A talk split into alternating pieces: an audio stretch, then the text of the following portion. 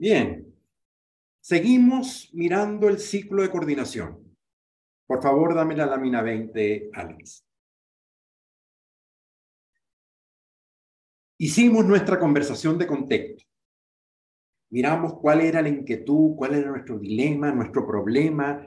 Hicimos nuestro quiebre, hicimos la conversación de contexto. Finalmente nos dijeron que sí, que no, negociamos, establecimos las nuevas condiciones y cerramos la promesa. La primera parte está hecha. La llamamos la realización de la promesa. La parte de abajo del ciclo es la ejecución, ya, ya el, el cumplir con la promesa hecha en la primera parte.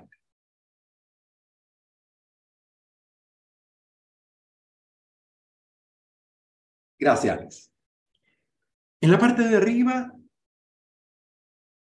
hemos, nos hemos movido con Dios Kairos, con Dios Cronos, tratando de ordenar el tiempo que corresponde con el tiempo oportuno, hasta que finalmente llegamos al piso de la promesa en donde iniciamos la ejecución. A partir de este instante, Bajamos en el círculo y empieza un proceso completamente distinto con una musicalidad diferente. Hay un sonido diferente que empieza a partir de este instante. Pasamos el hemisferio y como en aquellos barcos antiguos donde cuando uno viajaba y pasábamos el hemisferio hacia el norte o hacia el sur, de noche o de día, no importaba, había un sonido. El barco pitaba anunciando la fiesta del paso del hemisferio al norte o al sur. Es un espacio estratégico. Dejamos las conversaciones de construcción para irnos a las conversaciones de desarrollo, de ejecución. Y el sonido en el tiempo empieza a sonar así. Tic, tac, tic, tac, tic, tac. Empezamos a operar con el compromiso del tiempo. Respondimos anteriormente, ¿para cuándo? Para el lunes a las 3 de la tarde, para la semana que viene, durante el mes de enero que ya está terminando, lo vamos a hacer en el primer trimestre del año. Establecimos una cuota, un tiempo, y eso marca el ritmo y el sentido de lo que empieza a ocurrir. Y una vez que acordamos el tiempo y una vez que salimos mangas arremangadas a ejecutar y a cumplir con nuestra promesa, ocurren dos fenómenos que están presentes en todo momento. Uno, el ritmo del tiempo el tiempo empieza a ser otro, como que se achica, como que se acorta, como que los lapsos de tiempo empiezan como a acelerarse. Y otro, la aparición de todo tipo de inconvenientes. Te dije que sí a partir de un presupuesto que teníamos y de una disponibilidad del equipo.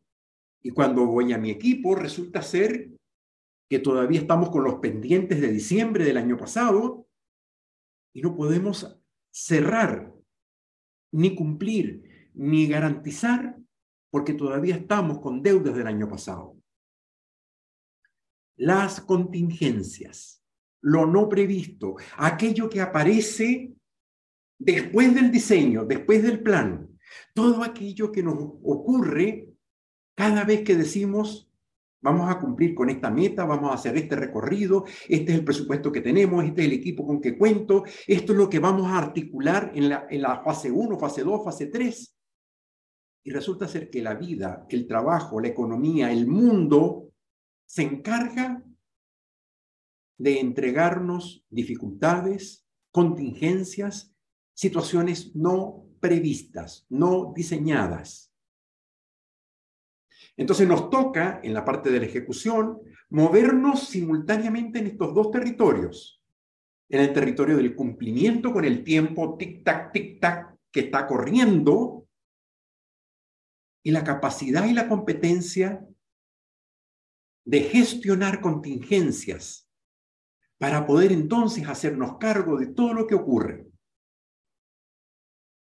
Pueden ser contingencias políticas, sociales, económicas, accidentes, situaciones que no estaban previstas, que incluso con toda la capacidad de anticipación que tenemos, y hemos sido meticulosos, prolijos en revisar detalle a detalle, plan A, plan B, plan C, tenemos todas las opciones. Y resulta ser que aparecen situaciones que no habíamos visto. Ser capaces de reaccionar y de responder a esas contingencias es una de las características más importantes de un líder. Ser capaz de ser un excelente gestionador de lo no previsto, la capacidad de improvisación en el buen sentido de la palabra, que significa la competencia de operar en lo no previsto. Eso es improvisación. La capacidad de diseñar en la marcha y ser capaces incluso de completar todo lo que nos comprometimos a hacer en el lapso de tiempo, dando, dando cuenta, superando o haciendo el quite a las situaciones que se nos van presentando. Ahora, esto implica la competencia de gestionar contingencia, implica la competencia de construir ciclos de coordinación paralelos, alternativos frente a cada situación. Alex, gracias por la presentación. Si se fijan, tanto en la creación de contexto, en la negociación, como aquí en esta parte de ejecución, en el ciclo de coordinación está un círculo como orbitando alrededor. Se llama otros ciclos de coordinación. Y es porque probablemente, frente a la situación que se nos presentó, que no teníamos previsto, nos toca tener que ir a crear contexto, hacer peticiones y construir nuevas promesas alternativas, paralelas, para poder garantizar y cumplir lo que nos pasó.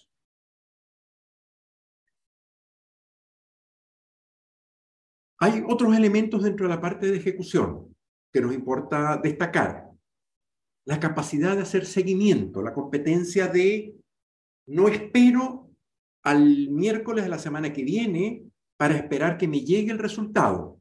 Pregunto, no espero la semana que viene, no espero la fecha de entrega. Previamente pregunto, ¿cómo vamos? ¿Qué estás necesitando? Sobre todo si lo que pedí y el compromiso me importa mucho. Hacer gestión de seguimiento, que es distinto a delegar y ponerse encima del otro e inutilizar la autonomía o la creatividad de mis colaboradores. Se trata solo de hacer seguimiento, que no es la acción hostigante que puede ser muy poco efectiva, que hace que el otro diga, ok, me entregaron, me delegaron, pero al final no confían en mí.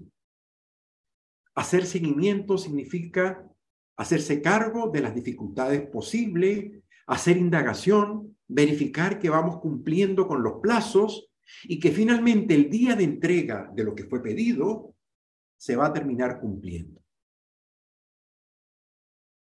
Nos pasa a veces que nos vamos. Yo espero que me llegue lo que, lo que acordamos. No hago ninguna pregunta, no hago ningún seguimiento.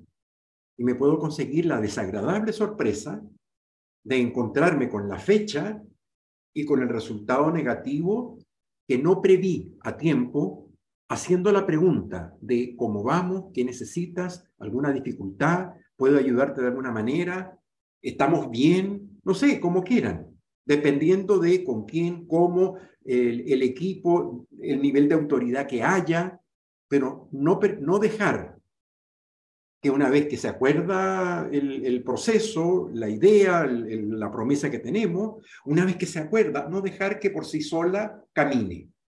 Estoy pendiente.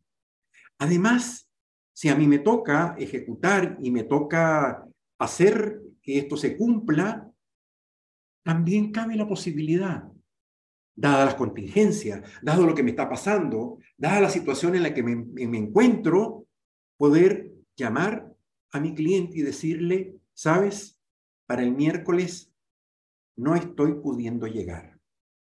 Para el miércoles no, o sea, se me presentó esto, se me presentó esto y definitivamente no estoy pudiendo cumplir para el día que acordamos. Entro en una nueva fase de negociación. Incluso puedo revocar y decir, no estoy pudiendo, pero te voy a decir, conozco, es mi competencia, pero conozco a alguien que garantiza lo que tú necesitas. Te pido disculpa, no estoy pudiendo. Nuestro equipo o la situación, las máquinas, lo que nos pasó no me permite cumplirte. Y sé que para el miércoles tú necesitas esto de manera urgente. Contacta a esta persona, contacta a esta organización. Ellos te lo van a resolver. Ya yo los llamé, te están esperando.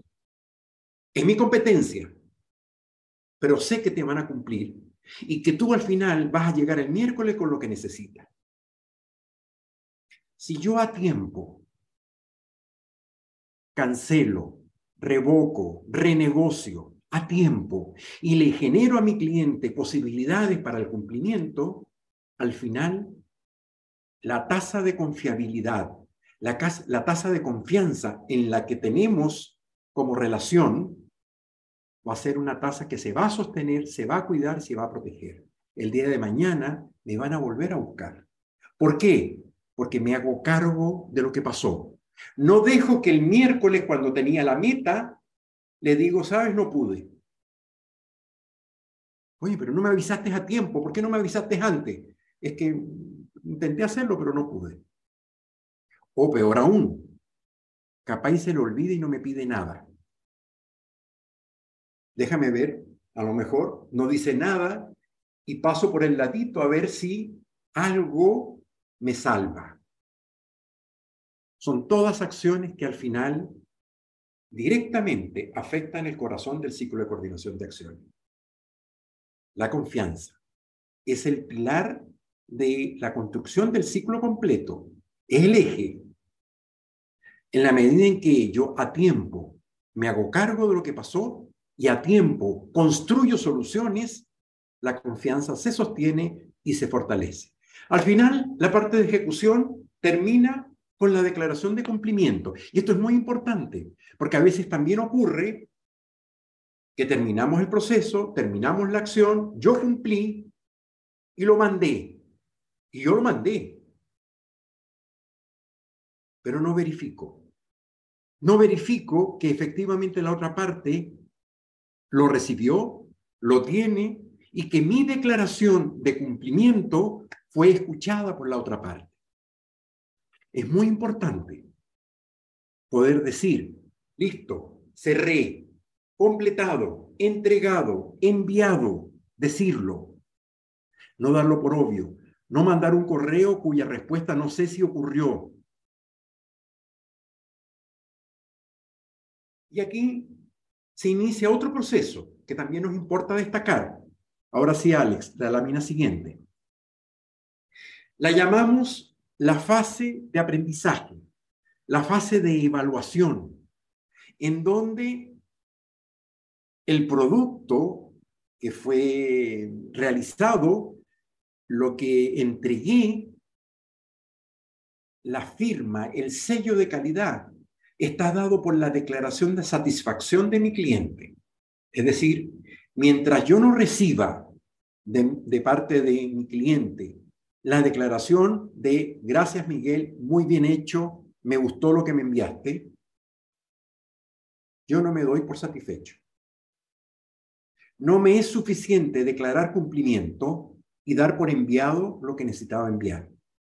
Necesito que la contraparte me dé retroalimentación y me diga, efectivamente, cumpliste, lo que hiciste estaba bien. Y ojo, si eso no llega, si de la contraparte solamente es recibido, nada más, y suele ocurrir, suele ocurrir en los equipos de trabajo, en las empresas, que quien recibe da cuenta solo de recibido y lo manda y dice, recibido, gracias. Y nada más Cuando eso pasa así, indague, pregunte, pida retroalimentación, porque al final la base del proceso de aprendizaje, de crecimiento, de mejoramiento continuo, está dado por la capacidad y la competencia de construir la cultura de evaluación, de retroalimentación. Estoy todo el tiempo indagando. ¿Qué te pareció? ¿Te sirvió? ¿Era lo que esperaba? ¿Las condiciones de satisfacción fueron cumplidas? ¿Qué te hizo falta? ¿Qué distinto pude, yo haber agregado que era agregar un valor adicional? En la medida en que me, me hago cargo de mi vocación como líder aprendiz, un líder que está todo el tiempo aprendiendo de lo que hace y construyendo y expandiendo sus posibilidades. La declaración de calidad está dada por la satisfacción del cliente, bien, pero no es suficiente. No me, no me es suficiente que mi cliente diga muy bien, bien hecho. Necesito encuesta de calidad, es decir, ¿por qué estuvo bien? ¿Qué te parece que tuvo como valor agregado? ¿Qué pudiera ser mejorado en lo que te mandamos? ¿Cuáles son nuestras áreas de aprendizaje en el producto que te entregué?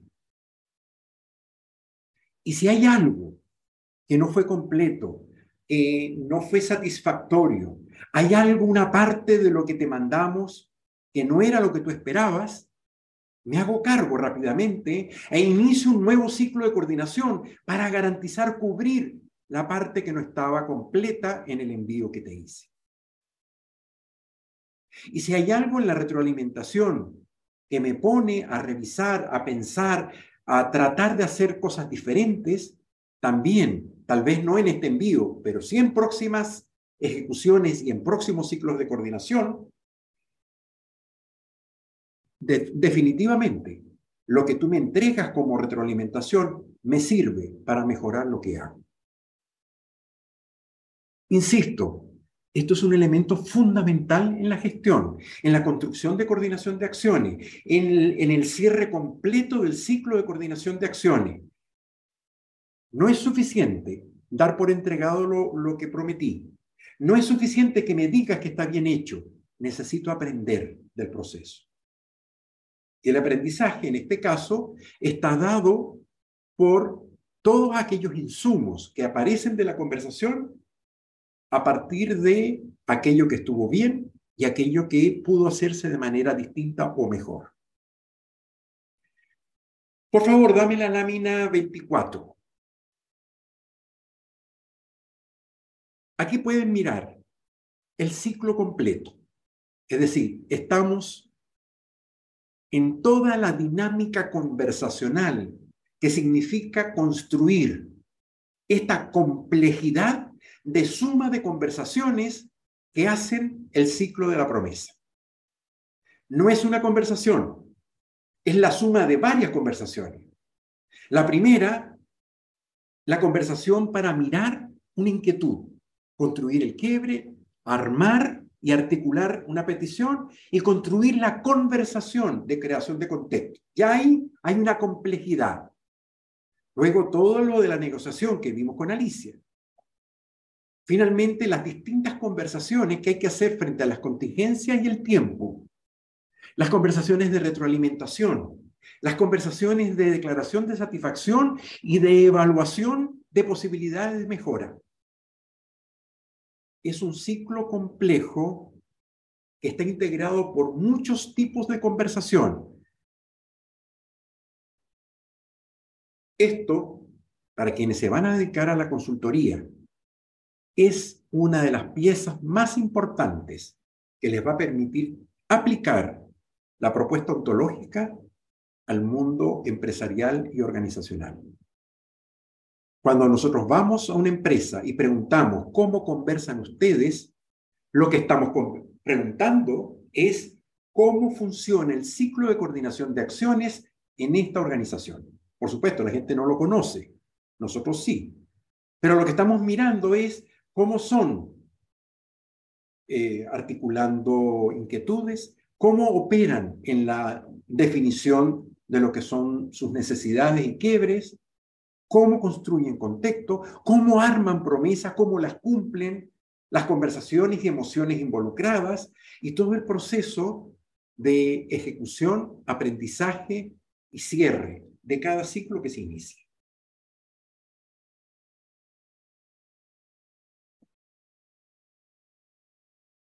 Yo miro este ciclo y es como la vida misma de las organizaciones. Pero también lo puedo llevar al territorio personal, a mi relación con mis hijos, a mi relación de pareja. Ojo, por favor, cuidado, no vayan a ir donde la pareja y decirle, mira, me, parece que en la fase 3 del ciclo no estás haciendo las cosas bien. Cuidado. Me, permite como una guía de acción esto. Me permite referenciar aspectos importantes en la construcción de la coordinación de acciones, en donde además está involucrado el cariño, el amor, la cohesión familiar. Al final, el corazón sigue siendo el mismo. Construcción de espacios de confianza, mantención del espacio de confianza y el trasfondo compartido de inquietudes que nos permite operar de manera conjunta. Cerramos la conversación y reflexión sobre el ciclo de coordinación con dos aspectos que nos parecen importantes destacar. Uno, ¿qué pasa cuando esto no funciona? ¿Qué hago frente a esta situación, a la situación de incumplimiento, de atraso, de silencio, de ausencia? ¿Qué hago cuando el ciclo no funciona? Una. Y dos, ¿cómo puedo reflexionar la confianza y de qué manera desde la construcción de la confianza puedo ver cuáles son los insumos involucrados en la confianza? Me paro en la primera. Lo llamamos una conversación de reclamo. Y la, llamamos de esa forma solo para diferenciarla de este tipo de conversación que estoy seguro a todos nos ha pasado alguna vez. Armamos todo el ciclo de coordinación, armamos la promesa, nos pusimos de acuerdo en todo lo que había que hacer, llegó el día del cumplimiento y de la entrega y no pasó nada. No pasó nada una vez, no, no pasó nada una segunda vez y recurrentemente no pasa nada. Reaccionamos, nos molesta, nos enojamos. A veces el enojo se traduce en reacciones, en respuestas, o a veces nos quedamos callados y empezamos como a masticar en silencio esta sensación mala de no cumplimiento de la otra parte. Y nos queda como la sensación de contigo no se puede, a ti no te vuelvo a asignar responsabilidades y contigo empiezo a operar en una especie de exilamiento organizacional y te dejo y te voy dejando por fuera. Al final terminan los que sí cumplen reventados y, y presionados porque son los que están metidos dentro del ciclo, del ciclo de coordinación de acción.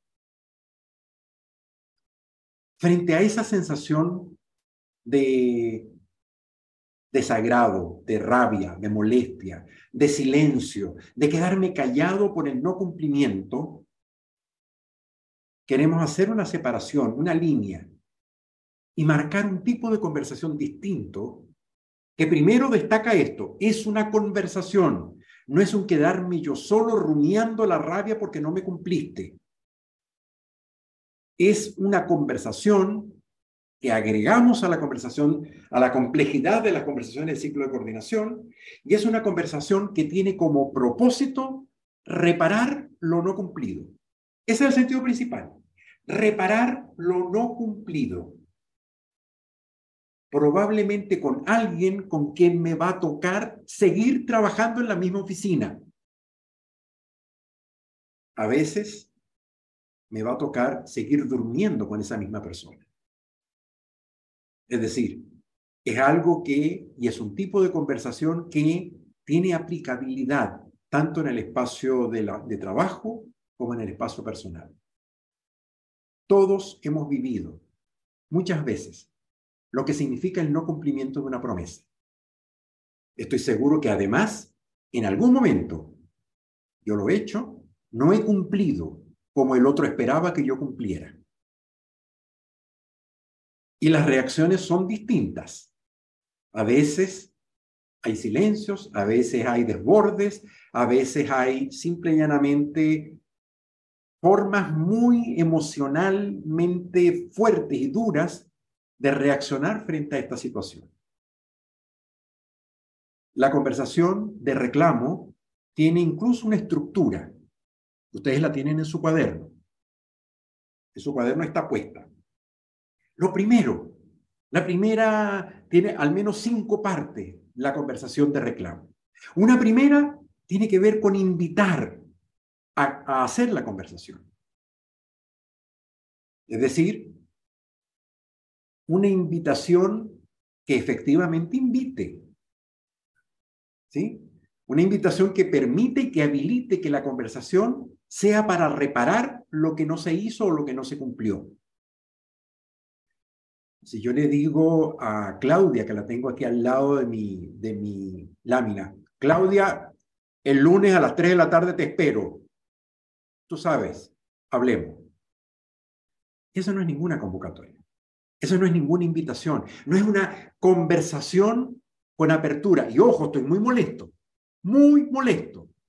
Pero si estoy molesto, tengo que hacer gestión emocional de lo que me está pasando, porque si quiero reparar lo que no pasó, la conversación y la petición tiene que ser hecha de una forma tal emocionalmente que abra la posibilidad de reparar lo que pasó o de lo que no pasó.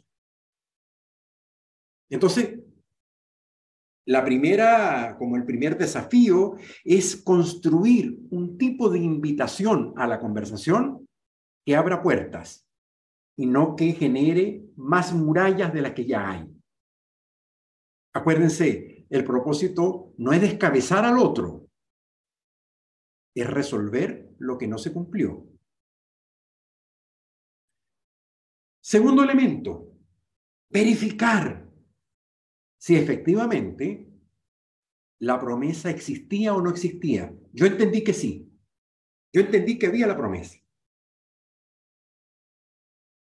Pero déjame indagar.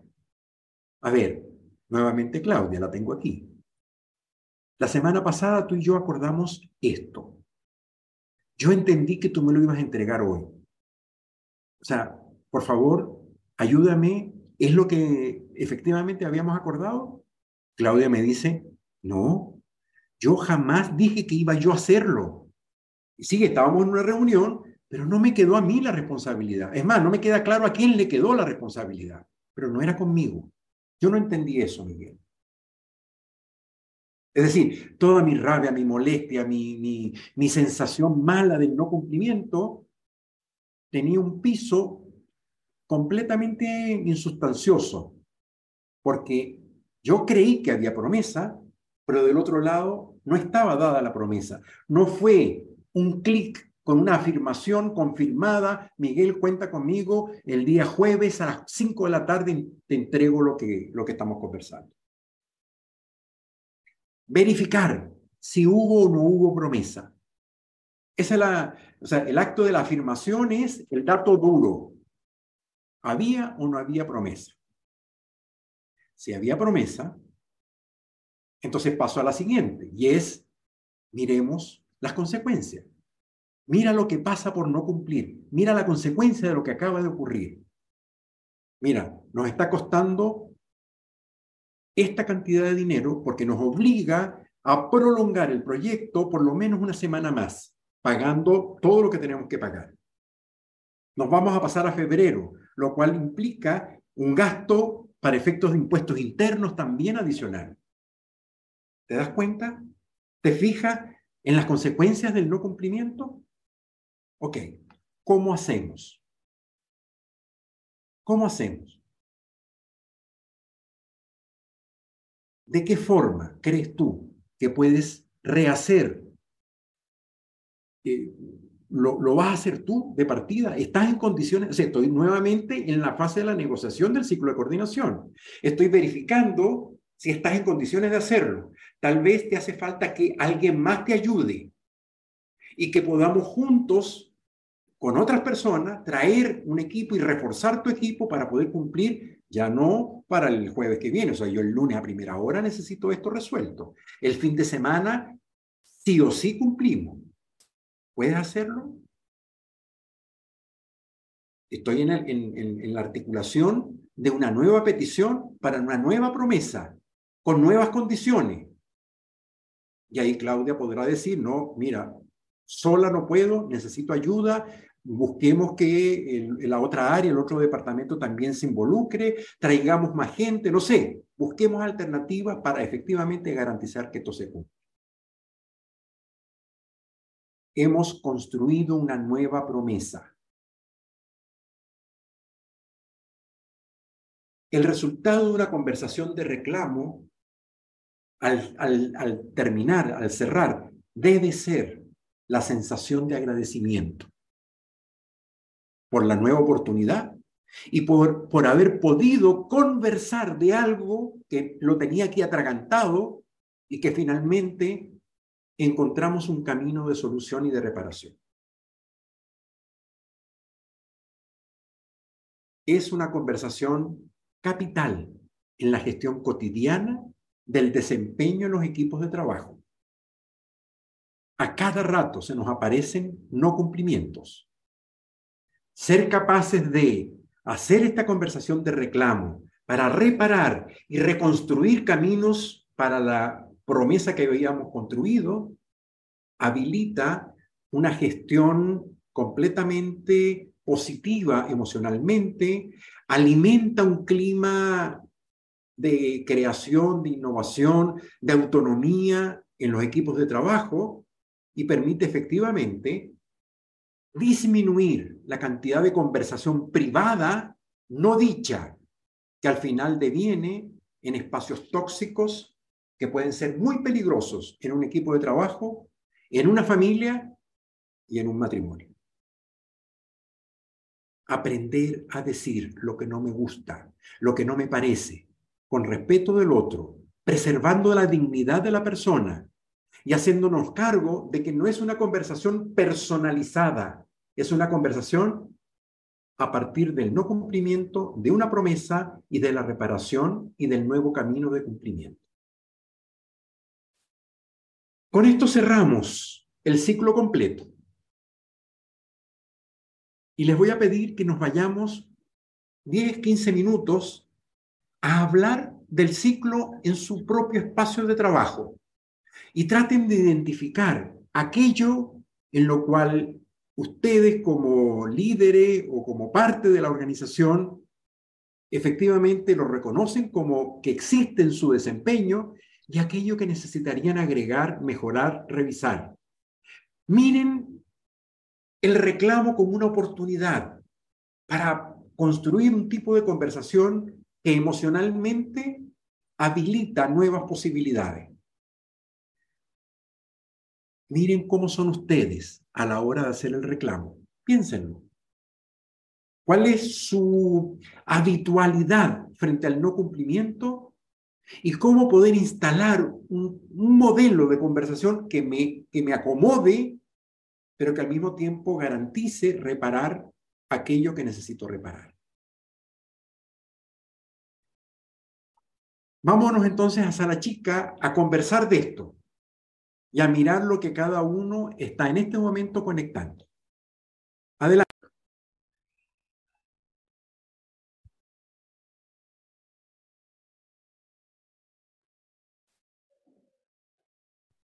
Muy bien, ¿cómo le fue en esa conversación sobre reclamo, sobre el ciclo, sobre lo que hacemos en, mi organización con el ciclo? ¿Cómo le fue?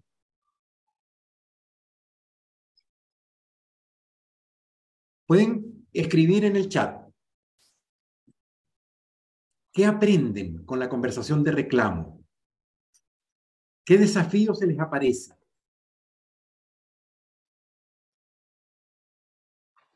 Muy bien, oportunidades, gestión emocional, el, aprender a mirar todas las emociones que están involucradas en ese tipo de conversación y aprender a gestionarlas. Mañana vamos a meternos un poco en eso.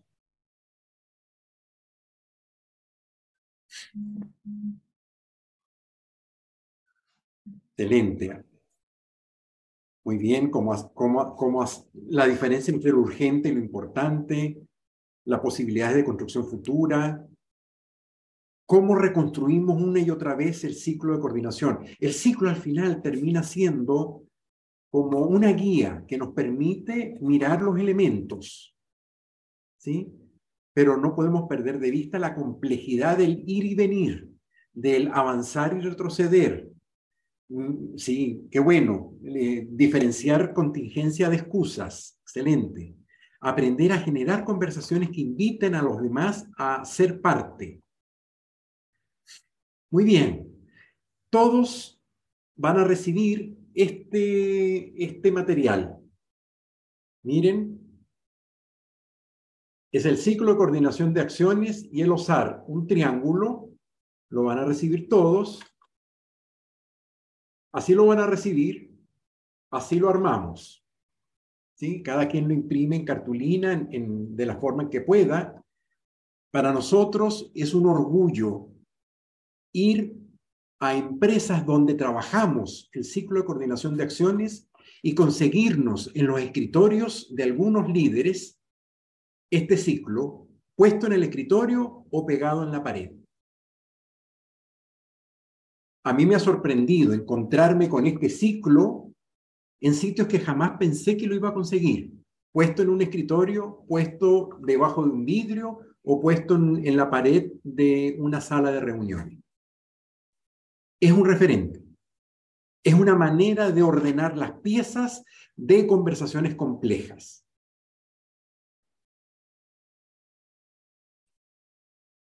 Ahora nos vamos a meter en la segunda parte. Primero miramos todo lo que podemos hacer cuando no se cumple el ciclo. Ahora con Alicia nos vamos a meter en cómo entender el mundo de la construcción de confianza y de lo que significa poder, una vez que tengo la confianza puesta, hacerle mantenimiento y todos los componentes que la constituyen para poder conectar en mi equipo de trabajo y en mi ámbito personal mis competencias para construir y desarrollar confianza.